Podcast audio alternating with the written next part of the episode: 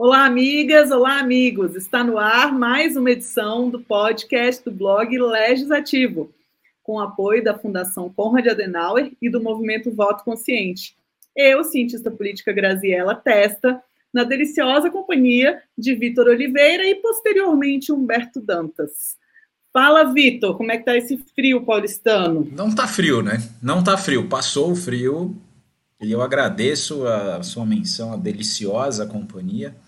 Infelizmente não estamos compartilhando de uma refeição nesse momento, mas geralmente quando estamos juntos, né, ou bebemos, aliás, saúde, ou comemos, quando não os dois. Mas é isso, mais uma, mais uma semana. Dessa vez estamos começando esse podcast sem a presença ilustríssima é, do nosso querido Humberto Dantas, que dizem, dizem, está por aí fazendo cover do Steve Jobs. Dizem que ele anda fazendo aí né, sendo sósia do Steve Jobs. Mas é isso. Eu espero que a conta bancária também é, se pareça de alguma maneira com o falecido fundador da Apple. Mas é isso. Já falei demais aqui. Vamos embora que a semana foi intensa. Para variar, né? Foi. Foi intensa. Várias mudanças, hein? Mudança na mesa da Câmara. É, vários, vários é, projetos importantes, surpreendentemente, sendo falados em ano eleitoral, e a gente segue, aquela máxima que ano eleitoral nada acontece, mas no Senado, né, Vitor, quase se aprovou urgência para o Código Eleitoral ser aprovado a toque de caixa, né? Queria que você falasse um pouquinho sobre essa, esse movimento que teve essa semana no Senado, e da participação da sociedade civil na, em, em, segurar esse, esse bonde aí. Calma aí, pera, pera um pouquinho, vamos conversar melhor sobre isso aí. Pois é, foi. Inclusive, eu tenho, tenho alguns bastidores, e, mas eu, eu não vou comentar, não vou cometer inconfidências aqui, mas eu vou dividir com vocês o máximo que eu puder. Porque de fato, Mas assim. Como não? É, é tudo que ah, a gente ah, espera. Tem coisa, é, tem coisa que falam pra gente que a gente não pode dividir, né? Se eu contasse tudo que eu já ouvi. Não, você conta o milagre no conta santo, ou então você conta o santo e não conta o milagre. É aquela lógica. É, mas é que tem alguns milagres que você, você conta, já vão saber qual que é o santo, entendeu? Não tem como. Mas o, o fato é que é, quando a gente começou a semana, né, surgiu essa notícia aí de, de, de, bastidores, na verdade, antes da semana começar, que já tinha uma articulação, estava definido que ia ser votada a urgência e a toque de caixa ia se votar também é, o projeto do novo Código Eleitoral, assim chamado Código Eleitoral, ele é muito mais do que um, um mero Código Eleitoral, né? E o que aconteceu foi que é, teve aí, sim, é, uma, uma questão muito interessante, foi uma, uma, parceria, que eu acho que é, é assim que a sociedade funciona, no fim das contas, é uma parceria para fiscalizar o poder da imprensa com a sociedade civil organizada, né? Então, assim, acho que foi um, um trabalho aí de dar publicidade, né? nada muito mais do que isso também, dar publicidade àquilo que estava se planejando fazer no Senado, né? Que é um projeto super complexo ser votado a toque de caixa, sem não é nem sem discussão, é, é, sem, sem, sem nem a discussão formal, na verdade. Não é nem, quando a gente fala da qualidade da discussão, não é nem isso. Era, era simplesmente carimbar, porque havia ali, e existe ainda, uma expectativa por uma boa parte da elite partidária, política brasileira, se é que assim podemos dizer, que, de que seja aprovado esse novo Código Eleitoral antes das eleições para causar constrangimentos aí à justiça eleitoral, causar constrangimentos é, a determinados atores. É bem verdade que esse código eleitoral não é só porcaria, tem coisas que a gente avançou em algumas discussões né, que ele trouxe, mas é um projeto muito complexo, muito grande, são zilhões de, de artigos e mexe em um monte de regra, e principalmente muda muito a perspectiva de fiscalização dos partidos políticos e além de querer interferir em outras questões, tipo divulgação de pesquisa e por aí vai. Né? E, então, assim, é, a, o que aconteceu no fim das contas é que surgiu essa discussão, a sociedade civil se organizou muito rápido, preparou uma manifestação, essa manifestação foi divulgada também muito rapidamente, E houve um contato também diretamente com o Pacheco. Né? E uh, ao. É, é, então a impressão que deu é assim: eles tentaram fazer um negócio na surdina. Como não foi feito na surdina, eles, opa, então peraí, não dá pra fazer desse jeito. Foi um pouco essa história. E, tá, e tudo bem, é assim que funciona o jogo mesmo, que tem que funcionar. Agora, muito triste que, que a coisa tenha que, que. Você imagina, se não tem a sociedade civil e a imprensa acompanhando os bastidores, né, é, a gente está lascado. Né? O princípio de, dar, de que se dê publicidade às ações e intenções aí do poder é, foi ou é sistematicamente desrespeitado. Né? Assim, então, eu acho que é um pouco essa a história, sem sem dar muitos detalhes saborosos assim, mas tem a história aí de um, de um e-mail que foi enviado para o Pacheco numa hora determinada e tal. Tem, tem, tem umas historinhas assim e tal que funcionaram e foi muito curioso. E, mas a, a imprensa também teve um papel bem importante nessa história aí, né? E a, a sociedade civil organizada queria mandar né, um, um, um, salve para todo mundo que se mexeu, porque realmente foi vários desses meus amigos, enfim, conhecidos.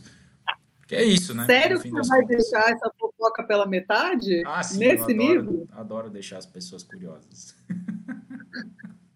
Olha, o, o Fernando Porto Lima está perguntando se já seria válido para essas eleições. Enquanto o Vitor pensa na resposta, eu aproveito para dar uma boa noite para o Fernando, para o Leocádio, para a Sueli Testa, para o Alexandre, para o Miguel Duarte, para o André Buna, para a Jussara, para o Wilson, para o Diego Ramalho, que já estão acompanhando a gente aqui online, ao vivo no YouTube. Então, para você que está ouvindo a gente nas plataformas de podcast e quiser ver os nossos dentes roxos, a Sara também, boa noite, Sara, ver os nossos dentes roxos enquanto tomamos uma tacinha de vinho e, e falamos algumas besteiras e algumas coisas sérias aqui. Estamos toda sexta-feira às 18 horas aqui no YouTube. Como é, Vitor? Toque o sininho, inscreva no canal e curta o vídeo. Toque okay? o sininho, ative o sininho. Ative o sininho. Curta o vídeo. Mais importante de tudo, pessoal, curta o vídeo, porque é assim esse vídeo chega em outras pessoas. Tá certo? E assim, o que, o que acontece, em tese, não poderia valer para essas eleições, porque existe o princípio da anualidade. Né? O que muito provavelmente o pessoal queria fazer era criar um constrangimento, porque o projeto traz limitações grandes ao poder é, da Justiça Eleitoral de criar novas regras. Né? Na verdade, ele, ele exige que a justi Justiça Eleitoral também passe a, a, a, a, ter um certo princípio de anualidade. Né? Então, não, a Justiça Eleitoral não poderia tomar decisões é, próximo das eleições, por exemplo, que é, faz, faz algum sentido, mas ao mesmo tempo também tira uma série de de, é, é, de, de, perspectivas de, de, regulamentação de coisas que vão surgindo né, da, da, justiça eleitoral. Enfim, existe uma reclamação sistemática aí dos dirigentes partidários e tal, que a justiça eleitoral fica inventando moda de uma hora para outra às vésperas das eleições. E de fato, cara, não é fácil tocar campanha no Brasil inteiro e, e tal. E, então, assim, existe aí um problema. Agora não é, não é fácil também que o pessoal ali no Congresso avança o sinal com uma facilidade muito grande. Né? Você abre a porta, é impressionante o que eles querem botar para dentro junto. Né? Demais. É, o, é a teoria do, do trem, né? Eu brinco com os meus alunos. Teoria de... do trem, essa é boa. Essa eu quero ouvir. É, a minha teoria do trem, do, do processo legislativo. Eu falo com os meus alunos de processo legislativo e de Helgov, que todo mundo acha que o processo legislativo é um carro, né? Que você pega, você vai lá, pega seu carrinho, faz o caminho e chega no lugar que você quer chegar. Né? E, ou seja, você apresenta um PL, uma PEC, ela vai passar por uma comissão, por outra comissão, vai ser pautada e vai ser aprovada ou recusada no plenário. Não é o caso. Né? A maior parte das pessoas vão descer e o carro não vai estar lá.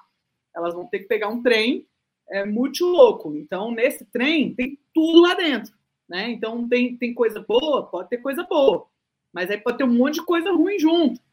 Né? Então, quando você quer pensar numa estratégia de aprovação de proposição, pensa no trem. Você consegue encaixar em alguma coisa que já está acontecendo?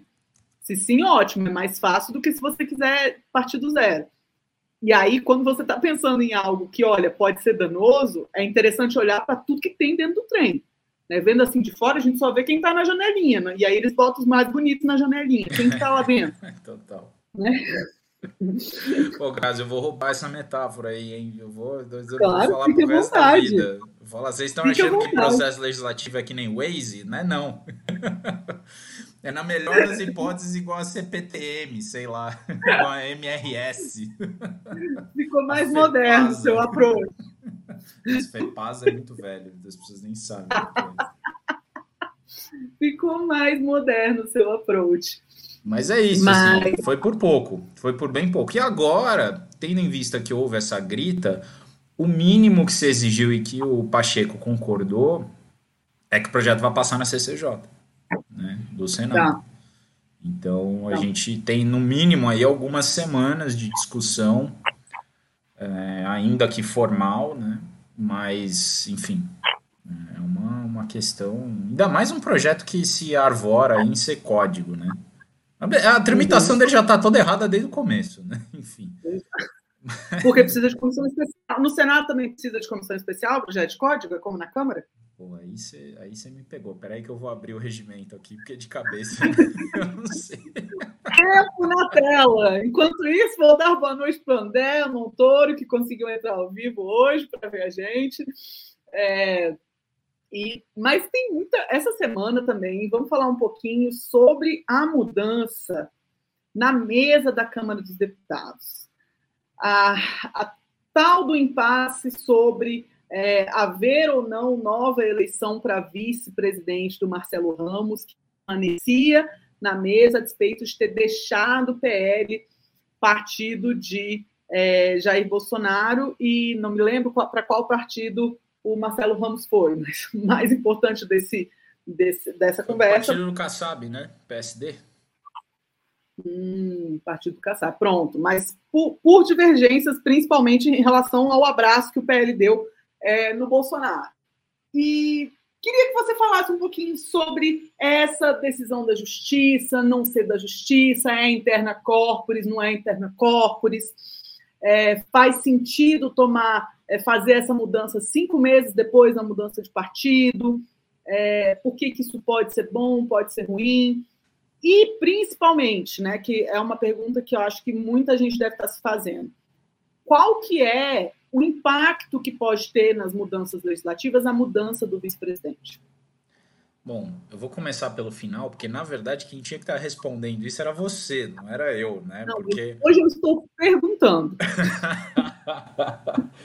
Não, eu queria muito te ouvir, na verdade, sobre essa diferença, é, até não só de, de, é, de costume, mas é uma coisa que está positivada né, no regimento do, da regra que vale para a mesa diretora não é a mesma das comissões. Né? Cargo que foi eleito, é, no caso da, da mesa diretora, em tese fica disponível, né, regimentalmente ali e tal. Então, assim, houve de fato, né, no caso de mudança de partido por parte do, do de quem foi eleito na mesa diretora. Então a impressão que eu tenho, Grazi, assim, é que é, a decisão faz sentido, né? É que é uma decisão ruim do ponto de vista político para quem acha um absurdo tudo que o Lira está fazendo e o Bolsonaro tá, tá, tem feito uh, ou tem, enfim, com, compartilhado ali do que o Lira faz. Então, desse ponto de vista, é terrível, porque o Marcelo Ramos se tornou ali o Rodrigo Maia possível, né? Ele se tornou a pessoa razoável mais próxima da presidência da Câmara. E, e a perspectiva também para o Lira estava é, ficando muito complicada, porque o Lira não pode assumir a presidência da República. Ele está na linha sucessória porque ele, ele vai ser candidato. Então, quem, quem assume a presidência não pode se candidatar né, esse ano, né, a não ser que fosse para o mesmo cargo de presidente da República. Então, é, eles estão fugindo disso como o diabo foge da cruz. O Rodrigo Maia também passou por isso numa época, né? Então, toda vez que o Bolsonaro vai viajar, o Lira tem que sair do país também. Isso significa deixar a condução dos trabalhos na mão do vice-presidente. E o Marcelo Ramos estava com uma agenda completamente divergente do Lira, né? Inclusive já estava combinando um monte de coisa que ele ia colocar para votar que o Lira não queria votar. Então já tinha um monte de acordo de bastidor. foi uma tragédia desse ponto de vista da, das estratégias que, que, que muita gente estava fazendo e, e para aprovar matéria ambiental, um monte de coisa que, que ele estava pensando em, em pôr na pauta. E também tinha a questão que ele estava atrapalhando, que era a votação de vetos, né? Então, do Congresso, porque, porque no caso do Congresso é, é alternado, né? Então, ele é o vice do Pacheco no Congresso. Né? Então, assim, é, ele também tinha bastante poder de agenda ali na, na votação dos vetos. Mas, enfim, o fato é que eu acho que a decisão foi correta, o efeito é, é ruim, muito ruim né? O Lira ganhou mais poder e, além de tudo, não só o Lira, mas por tabela, o Bolsonaro e é, esse grupo, essa coisa maravilhosa que você ama, que é o Centrão, né, Grazi? Então, especialmente aí o, né, o PL. Embora tenha dado tenha sido meio fogo no parquinho essa eleição, né? Deu problema ali no PL. Era muita gente que estava de olho. Vou falar sobre isso. Então fale, que eu estou ansioso para ouvir lá. Bafafá do Zap Zap é comigo mesmo, eu curto demais. É, o, o, André Montoro está lembrando muito bem que, a, além do Marcelo Ramos, também perderam cargos Rose Modeste e Marília Reis, que mudaram de partido e, portanto, precisaram seguir a mesma, é, o, o, mesmo caminho. E, é, e, e, isso gerou o quê? Cargos disponíveis, né? cargos valiosíssimos em ano eleitoral. E uma coisa que eu queria somar a todo esse, esse contexto que você colocou muito bem, de, de quem ia ficar, assumir a presidência e dessa, e dessa viagem dos amigos juntinhos, que é, é comum nessa época e tudo mais. É, uma outra questão é que o Arthur Lira está enrolado em Alagoas, né? que ele tem vindo pouco a Brasília. Tem semanas inteiras que ele fica em Alagoas. Isso, e, a, e a batuta estava ficando na mão do, do Marcelo Ramos. Isso eu acho que estava é, dificultando para ele. Né? Ele queria, na verdade, um vice que tivesse aqui é, amando dele, né? estivesse a pessoa dele aqui. E não era o caso, não era o que estava acontecendo. Agora, eu acho muito curioso, isso que você colocou é muito interessante, Vitor, da diferença das regras das comissões para o plenário. Então, quer dizer, no, nas, no, uh, se, se, isso acontece com o presidente da comissão, ele não é destituído. Né? Pelo contrário, o presidente da comissão é a única pessoa que não pode ser removida da comissão. Presidente a mesa, né? porque foram eleitos, a despeito de ser eleição de chapa única indicada. Veja bem, né? informalmente é uma indicação, formalmente a eleição, e porque eleitos podem é, ser removidos da comissão pelo partido, como podem todo o resto dos membros da comissão. Né? Se, o, se o líder partidário escolher que amanhã, fulano de tal, que está na comissão, é, sei lá, de finanças e tributação, não está agindo de acordo com o partido, ele pode tirar ele da comissão de finanças e tributação e deixar só ele na comissão dos direitos da pessoa idosa, né?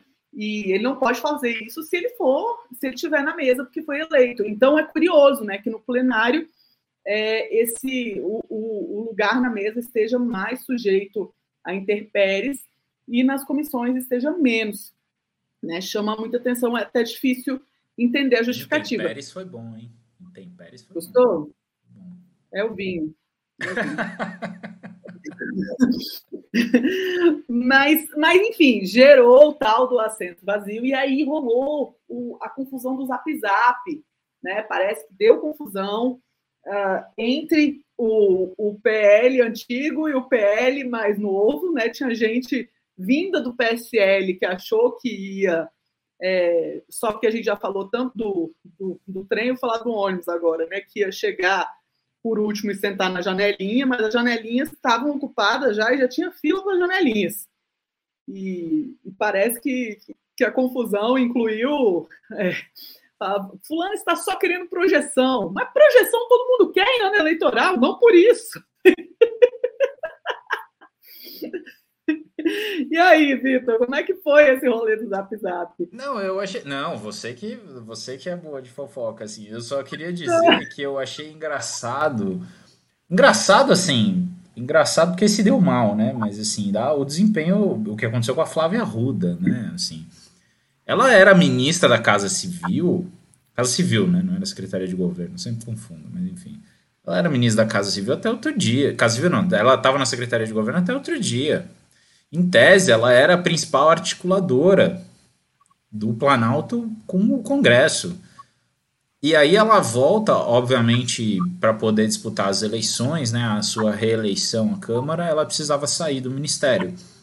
E ela não consegue se eleger, impor o nome dela para uma vaga disponível na, na vice-presidência da Câmara, sabe? Assim, que era do partido dela. Ela precisava só, em tese, ter o, o a concertação ali dentro. Então, assim, mostra para mim assim um, um grau de desprestígio. Obviamente tem outras coisas aí né? Sempre tem. tem uma pitada de machismo, né, nessa história. Então, assim, é óbvio que tem outras coisas, mas, mas independentemente disso, fosse ela uma ministra forte, isso não teria acontecido. Ou não teria acontecido, ou ela teria sido mais competitiva, talvez. Né? Ela estava distribuindo dinheiro de emenda até outro dia. Pô. Agora, Flávia Arruda tá que roda propaganda que é Bolsonaro falando que essa é a melhor ministra que eu já tive.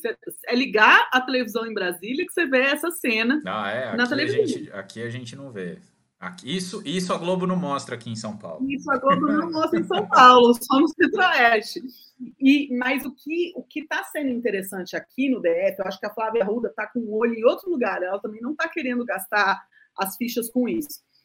Porque a DF, eu já estava desconfiada há muito tempo que ela não ia se contentar com o Senado, porque o acordo era ela ia sair com o apoio do Bolsonaro para o Senado e Bolsonaro ia apoiar no governo do Distrito Federal é, o atual governador, Ibanez Rocha, que não tem nenhuma raiz política, não tem nenhuma ligação profunda com o partido, mas que é do MDB. Né? Então, por que está sendo importante a Flávia Arruda e, e, digo quem mais, né? Quem mais, o momento Nelson Rubens, quem, quem mais é importante aqui é, no DF? Está é, tá sendo importante essa, essa articulação para o Bolsonaro, porque ele está usando esse apoio da candidatura do Ibanês para pressionar o MDB a não fechar na candidatura de Simone Tebet. É, ele quer que o Ibanês pressione o MDB, como se Ibanês tivesse alguma bolinha no apito do MDB né? Bora combinar. Não, e como Mas se o MDB bem. também não soubesse que na primeira oportunidade o Ibanês vai dar um chute nos fundilhos do, do MDB, né? E falar dane-se. E a ameaça de Bolsonaro é, é lançar a candidatura de Damares para o Senado no DF. Porque se ele fizer, se ele lançar Damares para o Senado, Flávia Arruda não vai querer tentar a reeleição para deputada e vai fazer o quê? vai se candidatar ao governo. Né? E tem chances razoáveis, porque o que a gente tem hoje é, evidentemente, a, a, intenção de voto no DF. O que tem mais intenção é o atual governador, mas assim, não é uma coisa é, suficiente para alguém que está no cargo, é, não, não, é algo relevante. Depois, o Regufe, que é um senador que já falou que vai deixar o, o assento dele no Senado para concorrer ao governo, então está deixando, o assento vai estar tá livre, de fato mas que está numa candidatura extremamente desanimada, né, apesar de ter uma boa intenção de voto. E aí você tem Diz, a Flávia Arruda. As línguas que o assento do, do, do oh meu Deus, esqueci o nome do senador aí, do sempre esteve livre. Mas enfim, isso é só o pessoal maldoso que fala. Eu jamais diria algo desse tipo. E você tem a Flávia Arruda, que tem esse sobrenome conhecidíssimo no DF, né? Vocês devem saber, a Flávia Arruda é a jovem esposa, segunda esposa, de José Roberto Arruda, que foi condenado por corrupção, que tem diversas fitas é, gravadas. Famoso ou famigerado, né? Esse nome é.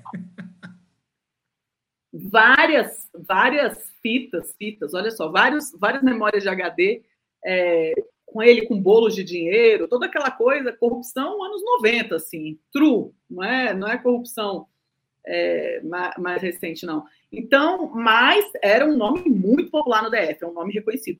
Então, a Flávia Arruda, eu acho que ela está com o olho muito mais no governo do que qualquer outra coisa, sabe? É, de repente, ela, ela, fez até essa negociação com o Bolsonaro, que já sacou que não vai adiantar nada ficar do lado do Ibanez aqui no DF. É isso, é isso.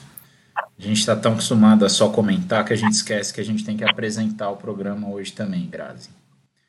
Pois é, saudade do Humberto. Não. Humberto em Caruaru. Olha só, que quisera eu. Humberto tá lá, perto tá do. Tá dando uma palestra ainda até essa hora.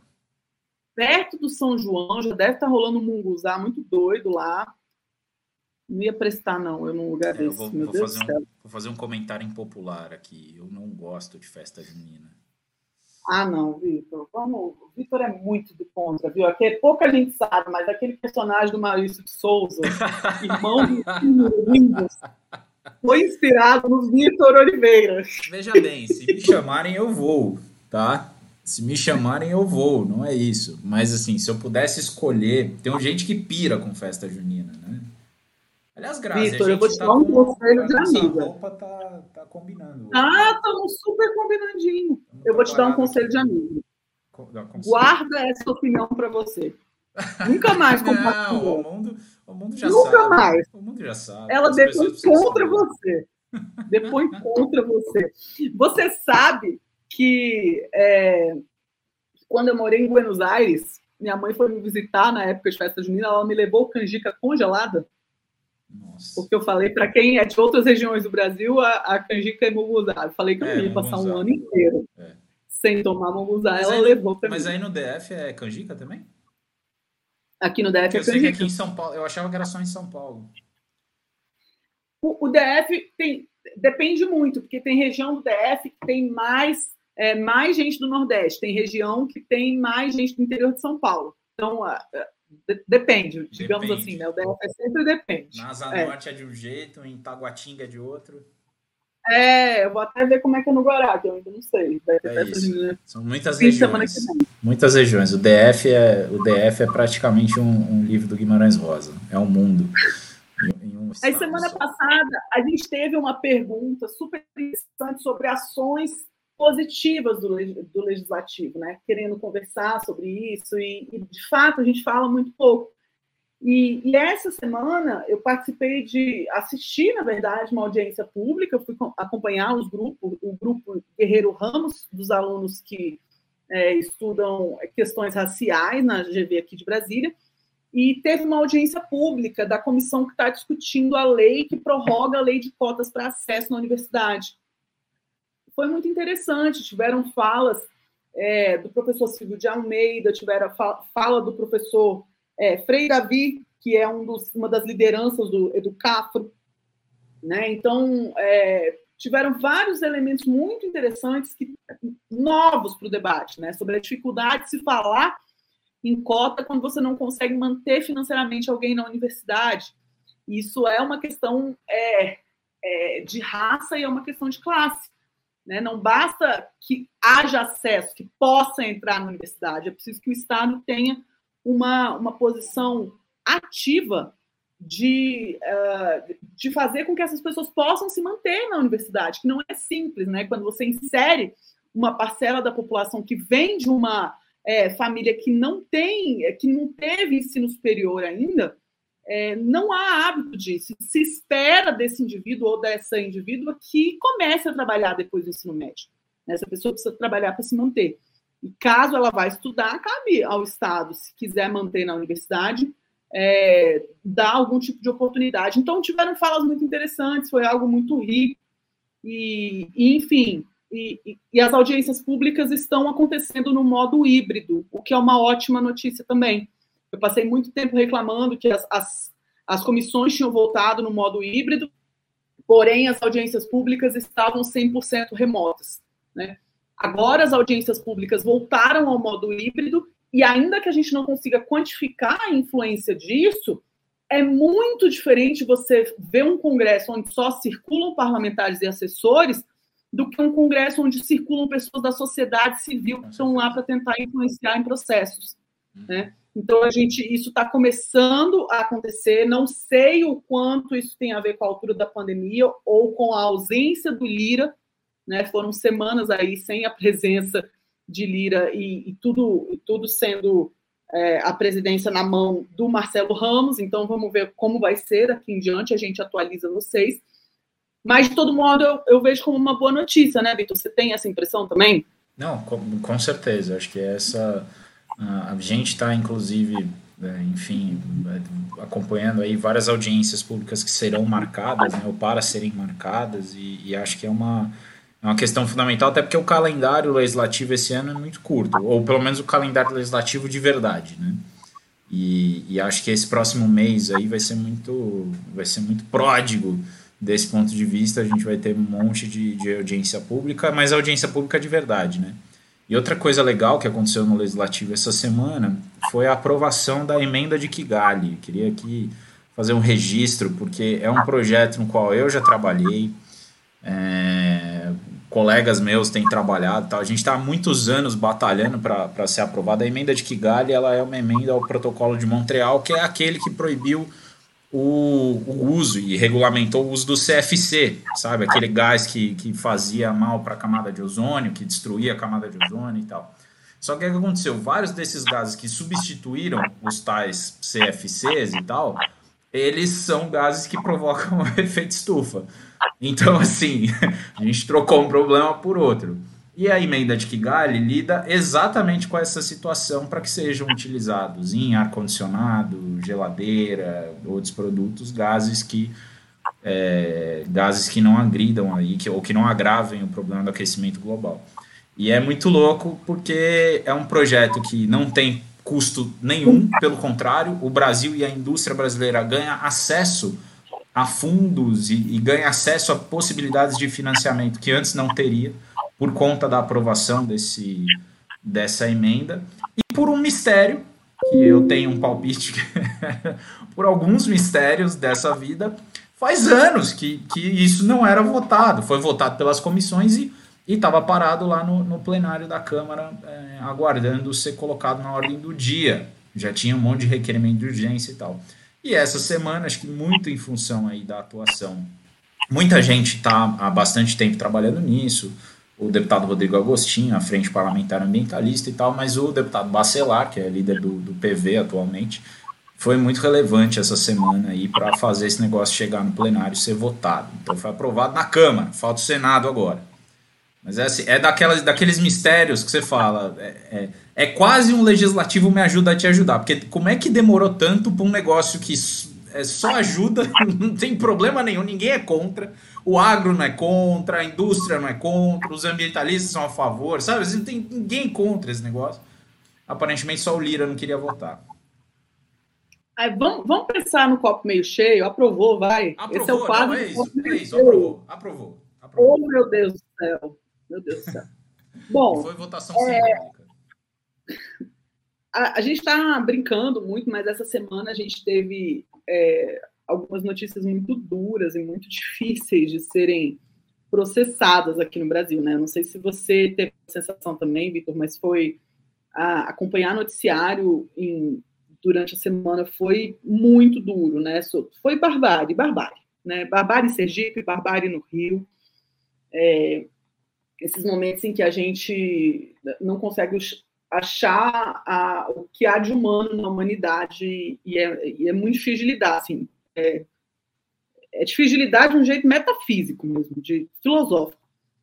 É, teve, eu fiquei muito chocada, porque tem um, um, senador que é candidato, inclusive, ao governo do estado, que, que fez, é, de Sergipe, evidentemente, né, que, que enfim, na, no, no, intuito talvez de ajudar ou de, de fazer uma declaração positiva, falou que foi uma, uma fatalidade fruto de, de diversos erros o que aconteceu uh, naquela criação daquela câmara de gás, né? Uma coisa, um instrumento de tortura assim horroroso.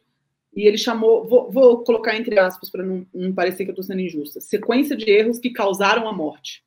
É como se não é uma sentença que não tem agente. É a sequência de erros é a responsável. Né? Não tem ninguém, é, não tem nenhuma pessoa que comete. É, é, né? É, e eu queria saber o que, que, você acha dessa, dessa colocação dele, da sequência. Você acha que isso é uma sequência de erros que causaram a morte? Que isso é uma fatalidade? O, o, o tweet é uma sequência de erros, isso dá para isso dá para dizer. Assim, foi uma coisa muito maluca, porque eu acordei ontem pela manhã e, e foi a primeira notícia, ontem, quinta-feira, enfim, quem está ouvindo esse podcast aí, né, sabe-se lá qual dia, mas eu acordei, liguei a TV, assim, foi a primeira notícia que eu vi, assim, essa cena, eu fiquei, eu fiquei tão chocado, e eu tenho, como você mencionou, assim, do alto dos meus privilégios, eu tenho a possibilidade de eventualmente não ver esse tipo de notícia, e eu tenho, é, é, por uma questão de manutenção da, da saúde mental mesmo, eu tenho me afastado desse tipo de notícia. E, e é óbvio que a gente sabe que essas coisas acontecem. A gente sabe que isso acontece. Todo fim de semana, todo, toda semana, é, na, nas periferias desse Brasil de meu Deus, nos territórios afastados aí dos, dos centros mais ricos, enfim do Brasil todo, isso, essas coisas acontecem. E a gente sabe que, que, que tradicionalmente a política, a política, a polícia esconde, né? Esconde cadáver, esconde corpo, some com evidência, não sei o quê. Foi o que aconteceu lá no Rio, né? De novo, mais uma vez. O que é muito curioso desse caso é assim, o que me chocou mais, e, e até errado isso, porque é óbvio que nada deveria me chocar mais do que a morte e a tortura mas assim a, a disfarçatez, a, a, a, falta de vergonha.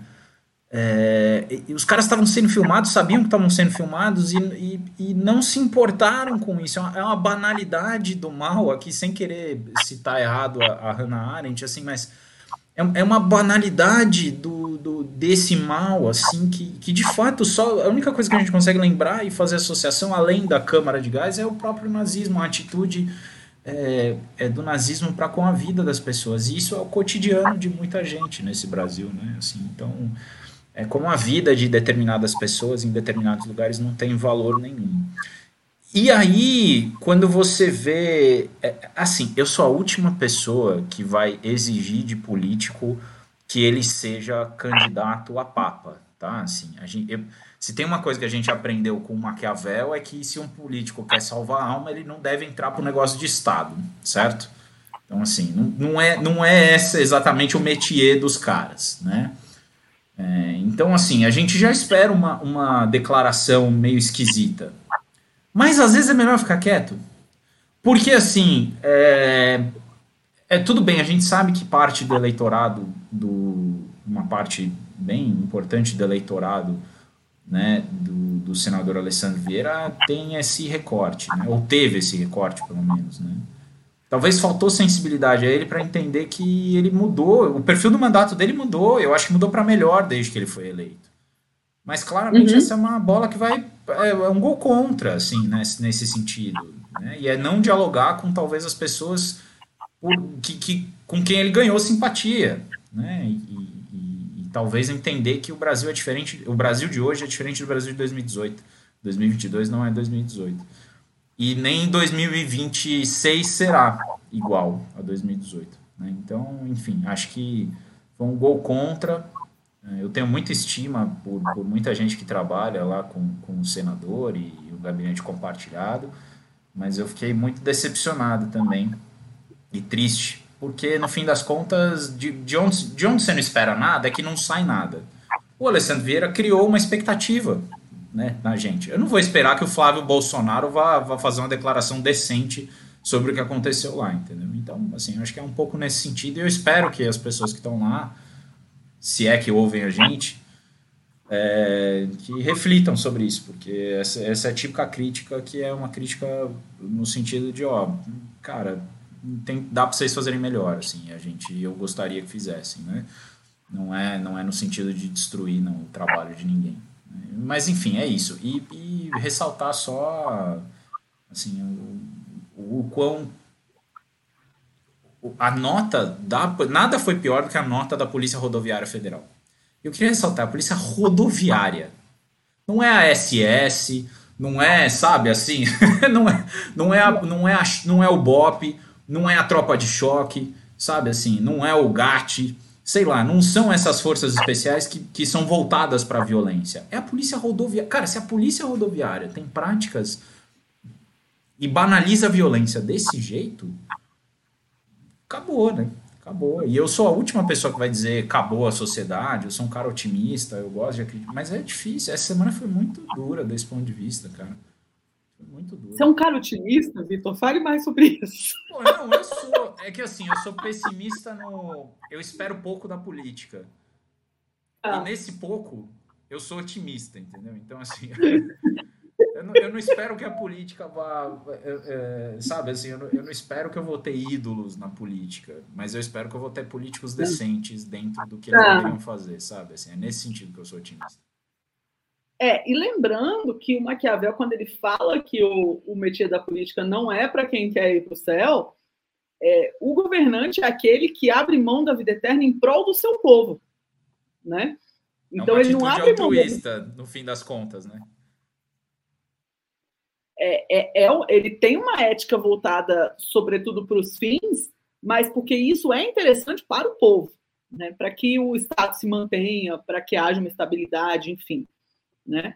E, e não, enfim, bom, é, vou falar de coisa boa, mais ou menos boa, mas queria saber é, de você sobre um aspecto interessante que tem muito impacto na vida das pessoas, né? Que foi aprovado o LP 18 na Câmara dos Deputados, sobre é, o projeto que limita em 18% a cobrança de ICMS sobre os combustíveis. E agora o projeto está no Senado e está naquela naquele deixa que eu deixo. Né? O Rodrigo Pacheco já anunciou que caberá aos líderes partidários decidirem quando será votado. E a gente sabe que é um projeto muito difícil de passar no Senado, né, Vitor? É um dos raros projetos que é mais fácil passar na Câmara do que no Senado, porque no Senado existe uma turma que já foi governador, que quer ser governador, que tem um contato muito mais direto com o governador do estado, e vai ser justamente a instância que mais vai sofrer. Né? Então, que, me fala que está na mão de quem esse negócio e quem que vai ser o responsável quando isso jamais for pautado no Senado? Então, é, é, é, muito louco porque o Senado, em tese, é a casa da federação, né? é a casa dos estados, representa os estados e tal, mas a gente sabe que na prática o comportamento, via de regra, do Senado é muito partidarizado e não difere tanto da Câmara, assim. Né? Difere um pouquinho, mas não difere tanto, né? quando a gente vai olhar mais geralmente, assim, né? É, de maneira mais macro. Mas especificamente no tema de tributação e, e, o que diz respeito a tributo de Estado, o Senado sistematicamente, cara, barra essas coisas. E eu espero que barra, porque que barre novamente, porque é uma insanidade esse projeto. É não apenas um, um, um baita de um estelionato eleitoral, que a Dilma fez algo muito parecido, inclusive na época do governo dela, com a conta de energia, né? Assim, de, de, de ser populista com relação a preço e tal. É como se a inflação se resolvesse fingindo que não, não, não precisa repassar aumento de preço. Né? É desse jeito que resolve a inflação. A gente, a duras penas, aprendeu no Brasil. Não é desse jeito. Agora, é, você fazer um controle de preços casuístico é só até o fim do ano. Está muito claro que, que essa medida é exclusivamente para o Bolsonaro ter mais chance de se reeleger, sabe? Assim, Está muito claro. E para os próprios deputados também, que estão sendo, obviamente, pressionados aí por determinadas, determinadas classes e grupos sociais. Eu acho que já passou da hora do, do é, é, de alguma maneira, assim, do, da gente ter um debate mais sério sobre é, combustíveis fósseis, preço de energia no Brasil e tal. E como é que a gente vai lidar com, com a transição energética e o papel da Petrobras e das empresas estatais nessa história. Porque, enquanto a Petrobras for uma mera repassadora de preço, sabe assim? Porque não tem como também, tem uma questão que o governo vai ter que lidar. Eu estou longe de ser especialista em energia, assim, mas o, que eu entendo é que assim, não tem como a Petrobras não repassar aumento de combustível sem subsidiar a diferença para os importadores, porque uma boa parte do combustível no Brasil é importado. E aí é o seguinte: se não repassa aumento de, de, se não tem aumento de preço, o cara não importa. Se no cara não importa, tem escassez, falta. E aí, se falta diesel, meu querido, falta diesel para. Significa que vai faltar açúcar, arroz, feijão na prateleira das pessoas, entendeu? É isso, assim, é tão simples quanto isso. Assim. Então, é, é um problema do ponto de vista econômico muito mais grave do que simplesmente carimbar. Então, assim, a, a, expectativa que eu tenho do Senado, não por, pela responsabilidade, pela ética que, que eu imagino que o Senado deveria ter, mas por motivos altruístas, que é isso que você está colocando, tanto dos senadores que querem ser governadores, quanto pela conexão muito mais direta que existe, pelo diálogo muito mais direto que existe entre os senadores e os governadores do que com as bancadas na Câmara né? É assim, essa história de que governador controla bancada estadual é mentira, a gente já sabe. Assim. Mas, independentemente disso, existe um diálogo é, direto dos governadores com os, especialmente com os senadores. Né? Então, assim, eu, eu imagino. A gente tem, por exemplo, pessoas que, que transitam bem pelo Senado que agora são secretários de, de Estado, por exemplo, o Felipe Salto, até outro dia ele era do, do, do IFE, sabe? Instituto assim, Fiscal Independente, é. Do Senado. Então, assim, eu acho que vai haver um diálogo e, e, e, no mínimo, se o Senado for votar alguma coisa, com medo, com receio, talvez, aí, do, seja por conta do orçamento, seja por conta de, enfim, receio é, é, com a reeleição de alguns, tem essa vantagem também do Senado, não é só um terço que se que vai, que vai em tese se reeleger, os outros vão tentar ser governadores. Aí eu acho que a, os, os incentivos políticos estão postos para que uma decisão menos suicida seja tomada. Caso contrário, minha amiga, ano que vem. Porra. E Leocádio. Isso é porque eu sou otimista. Isso é porque eu sou otimista, tá? É, vamos lá, vou até ler essa citação aqui do Leocádio, extremamente culta o otimista é um tolo, o pessimista é um chato. Bom mesmo é ser um realista e esperançoso. Olha Adriano isso. Suassuna. O Ariano tá de parabéns, meu cara. Eu não sei, mas a frase é bonita. É isso. Agora, não sei também se falou, é, não mas sei se, falou, se, se, não é verdade. Eu vou, eu vou sempre falar que eu sou uma realista esperançosa. Adoro. É isso, se não é velho, é Benetrovato. Já dizia. Não sei quem dizia isso. Sara está eu... fazendo uma pergunta super difícil. O que vocês acham do Lula não ter comentado a chacina no Rio de Janeiro e o assassinato em Sergipe? Sara, eu não. É, assim, eu acho que a esquerda está muito confusa em como ela vai lidar com essa questão da segurança pública e com temas de conservadorismo social em geral. Isso está um angu, né? E, e, eu acho que ainda vai ter, vai ser uma. Um, vai ser o definidor dessas eleições né? Como a esquerda vai lidar com isso? Como que ela vai equilibrar convicção e responsabilidade aí? Mas se o Vitor quiser comentar, eu acho, eu não me arrisco a falar nada sobre esse assunto, porque eu acho, acho seria temerário. Você se arrisca, Vitor? Não, eu só queria, na verdade, trazer aqui um pouco. O Miguel Duarte, inclusive, comentou aqui que, né, que porque eu acho que o, que, que o senador Alessandro Vieira talvez não, devesse ter, não devesse ter comentado. Não é que eu acho que ele não deveria, eu acho que todo mundo tinha que se pronunciar contra a barbárie, não é esse o ponto. É, mas o que eu acho é que se é para falar besteira, é melhor ficar quieto, entendeu? Quando você ficar quieto, pelo menos você deixa as pessoas na dúvida do que você ia falar, sabe? Assim, eu acho que é um, é um pouco isso que eu acho que é a tática do Lula. Assim, sem ser um especialista em comunicação, é isso. Ele prefere deixar as pessoas na dúvida nesse quesito especificamente do que é, se pronunciar. E acho que no caso do Lula, aí vai, ele tá. Eu acho que no caso dele e das pessoas que estão indo contra a barbárie no Brasil, aí eu acho que até vale a máxima do Maquiavel, ou pode haver. Né? Mas enfim. Eu tenho um pouco de medo, isso é uma coisa que eu já tenho falado. Semana passada, escrevi um artigo para Problemas Brasileiros falando um pouco sobre isso. Eu tenho medo dessa antecipação do segundo turno, sabe? Da, do primeiro turno virar o segundo, e se o primeiro turno virar o segundo e a, a discussão ficar é, dicotômica, assim, não gosto de polarizada, não gosto de dois polos, não, não é o caso. Polo é, é polo, a gente não está falando de polo, a gente está falando de dois pontos diferentes eu não gosto dela ficar, dela ser dicotômica desse jeito, porque é, a tendência é recair em temas não de política pública, mas em temas de conservadorismo social. Né? Temas que não têm virtualmente nenhuma diferença na atuação do presidente da República, que são, sobretudo, decisões do Congresso Nacional. Né? Então, em outras palavras, pouco importa o que um presidente da República pensa sobre o aborto para o que ele vai executar de política pública. Porque o aborto precisa ser, é, para se falar em aborto legal, precisa passar pelo Congresso.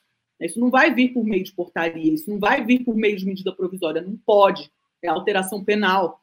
Né? Então, é, importa muito pouco. Importa saber como que o presidente vai lidar com o sistema único de saúde. Né? Onde que ele quer investir, se é em, é, educação, é, em atenção básica, se é em alta complexidade, é, como lidar com, com as novas epidemias, enfim, política pública, sabe? E eu tenho a impressão que a discussão de política pública ela acontece de forma mais, é, mais rica quando tem mais gente no debate. Né? Então, longe de mim falar bem de Ciro Gomes, mas talvez a presença de Ciro Gomes e de outros, não estou falando só de Ciro, não, estou falando de outros candidatos. Estou é, falando do Ciro especificamente porque é o que está mais. É, é, assumiu a candidatura mais com mais garra, assim, né? É, pode é, ajudar a calibrar essa, é, esse plano de governo de Lula de Bolsonaro, porque muito provavelmente um dos dois vão ser eleitos. Né? Então, é, eu sinto falta desse debate de política pública e eu tenho muito medo de que vai ser dessa esfera pública, desse, desse debate público, dele começar a girar em torno de questões de conservadorismo social, falar de aborto, falar de união, é, adoção por casais homoafetivos, se isso começar a acontecer, meu amigo, troço vai, ser mau sinal, né? Que as eleições não vão ser é, não vão ser ricas do ponto de vista de, de formar um governo, de pensar em um governo de é, mais justo. Olha só! Só porque eu comecei a xingar, apareceu o maior fã da Lesp de todo o Nordeste brasileiro. Fala, Olha, eu quero só deixar um beijo para vocês. Eu não tenho direito de falar nada que não seja isso. Beijo. Eu queria entrar no abraço virtual. Ah, já tá quase. já tá já chegando já. Tamo, tamo lá já. É. Segura mais um pouco aí que a gente entra nele. Cinco minutinhos, só tá faltando falar do corno, porque não dá para encerrar esse podcast aqui sem falar do corno. Vou até foi ótimo você ter entrado agora, Humberto. Ficou horrível essa frase, bom, né? Desculpa. Que bom, vou falar do corno. Que bom, Humberto, que você chegou. Porra, assim você ofende minha família. É brincar. Oh, mas assim, em minha Eu defesa. Acho, Humberto, porque esse negócio de chifre é uma coisa que bota na tua cabeça, viu? Não tem nada a ver contigo, assim. Foi você que mandou a pauta Ah, temos corno. aqui também Leon olha só, Leon está. Ele não deve estar nos E ouvindo. o golpe, Leon? E o golpe? Ô, oh, Humberto, me fala aqui do corno. Então, deixa eu contar para vocês a história do corno. Cara, um deputado estadual do Acre, eu não vou falar em nomes, mas um deputado estadual do Acre estava falando na Assembleia contra a existência de uma usina de cimento na cidade de Sena Madureira, dizendo que a usina de cimento estava servindo aos interesses privados por aluguéis módicos. Que eles tinham recebido a denúncia, que eles foram atrás de ver, etc, etc, etc. E aí, o prefeito da cidade desembarca na sessão legislativa dentro da Assembleia e os dois começam a se tratar aos berros.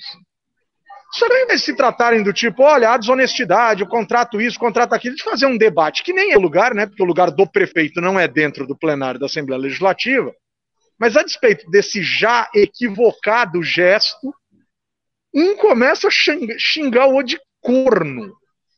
Cara, é muito desigual, é muito machista, é muito porco, é muito tosco. Porque você pensa que os caras estão discutindo uma usina de cimento, o que faz com que, ao, ao ser corrupto, um sujeito se torne corno. Porra, bicho, joga fora a desonestidade do cara, mas não precisa jogar fora a família, né? Que, pelo amor de Deus. É tudo sempre em primeira pessoa, é tudo sempre na ofensa pessoal. Olha, legislativo, me ajuda a te ajudar, legislativo. Maravilhoso, maravilhoso. E olha, quem quiser algumas boas piadas sobre corno, depois vai ter que acessar o nosso YouTube e ver o nosso chat para poder. É, vou, vou, instigar vocês a virem aqui, se inscreverem no canal, tocarem no sininho, curtirem o rolê, né, Vitor? Curtirem o rolê. Eu desisto. Esse canal, esse canal do Legislativo no YouTube não tem futuro. A gente não sabe nem falar que as pessoas Ai, que horrível! Não, não para! Para com isso, para com isso. Para com isso. Bom, então depois desse Ô, Grazi, momento dizem que chifre, Ah. dizem que chifre é uma dessas coisas na vida que é melhor perder do que achar, né? É que nem ex-amigo. Ex-amigo é melhor perder do que achar, chifre, essas coisas aí. É, de ex-amigo o Humberto entende. Ah, eu entendo mesmo, cara. céu, essa Tem de ex-amigo. encerrar. Eu vou encerrar esse programa aqui, isso aqui já tá virando bagunça. Nalim, Nalim, você que é uma pessoa séria, você que é uma pessoa equilibrada. Eu um recebi um feedback, Grazi, da minha amiga, que eu sou muito séria quando eu tô no YouTube. Muito então bem. agora eu não posso ser mais séria. Ela me criticou, porque ela falou que eu não sou assim. Não é, mas alguém tem que botar ordem nesse rolê aqui, né, Aline? É, preciso curtir o rolê, como disse aí a Sara Oliveira. Dá seu abraço virtual, Aline.